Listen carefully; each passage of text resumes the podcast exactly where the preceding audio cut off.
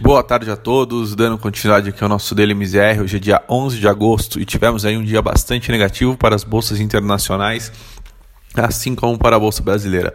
Lá fora, né, a cautela do investidor em relação ao estímulo fiscal nos Estados Unidos fez com que as bolsas fechassem o dia ali em fortes quedas. Né? A declaração do líder do Senado americano, Mitch McConnell, é, de que as conversas sobre o pacote de estímulos que a gente vem mencionando aqui é, estavam emperradas desencadeou ali um forte movimento de venda né, nas últimas horas das sessões e pôs ali é, o fim a uma sequência de sete altas consecutivas, por exemplo, para o S&P é, 500. Então lá fora o, o, Dow Jones hoje fechou em queda de 0,38, né, o S&P ali é, que passou boa parte do, do pregão testando ali próximo das máximas de fechamento, virou, é, mudou de direção e caiu 0,80 e o Nasdaq também recuando ali 1,70, então mostrando ali dias de fortes quedas, Nasdaq inclusive fechando ali abaixo dos 11 mil pontos que tinha registrado ali no, nas suas máximas históricas recentemente.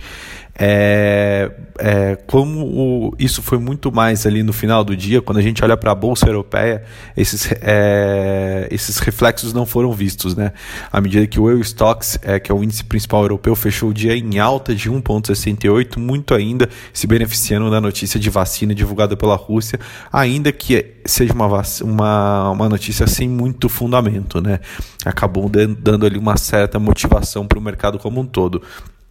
E aí, quando a gente vem para a Bolsa Brasileira, né, é, aqui a gente acabou catalisando um pouco desse cenário internacional, somado ainda às preocupações fiscais é, em relação ao Brasil, à medida que saiu uma notícia hoje dizendo que o Paulo Guedes estaria é, montando uma equipe mais técnica ali para apresentar para o Congresso brasileiro né, a real situação fiscal do Brasil.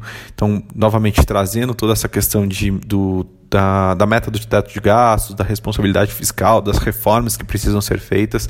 Né? Isso é um assunto que vem surgindo muito aí no fluxo de notícias brasileiro nas últimas semanas, principalmente aí é, com, com o Brasil retomando ali as votações, retomando ali é, a discussão de reformas, de uma agenda também mais reformista daqui para frente.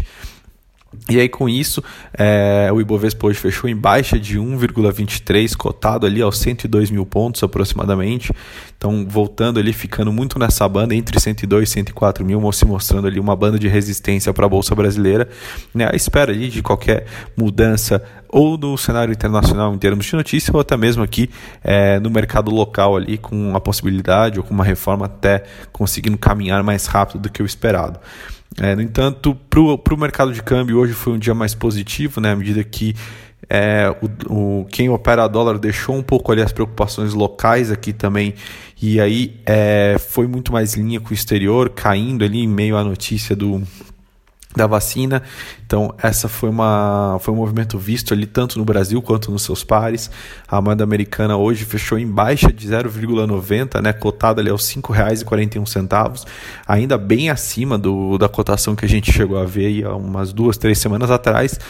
Porém, quebra ali né, uma, uma sequência de altas que, a, que o dólar vinha tendo em relação ao real e mostra ali um, um, acompanhamento da moeda brasileira em linha né, com seus pares internacionais também, o que é muito positivo. Né? No entanto, é, o fato de ter caído muito parecido com os pares ainda deixa o Brasil com um gap muito grande ali em relação aos demais países. Né?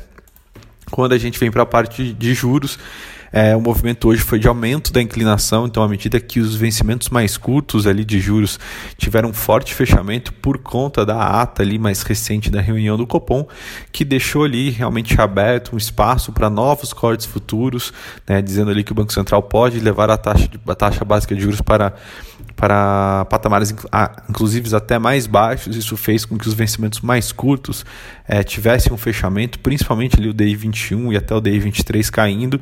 No entanto, os movimentos, os vencimentos mais longos da curva tiveram uma abertura ainda refletindo bastante a, a, a questão fiscal, né?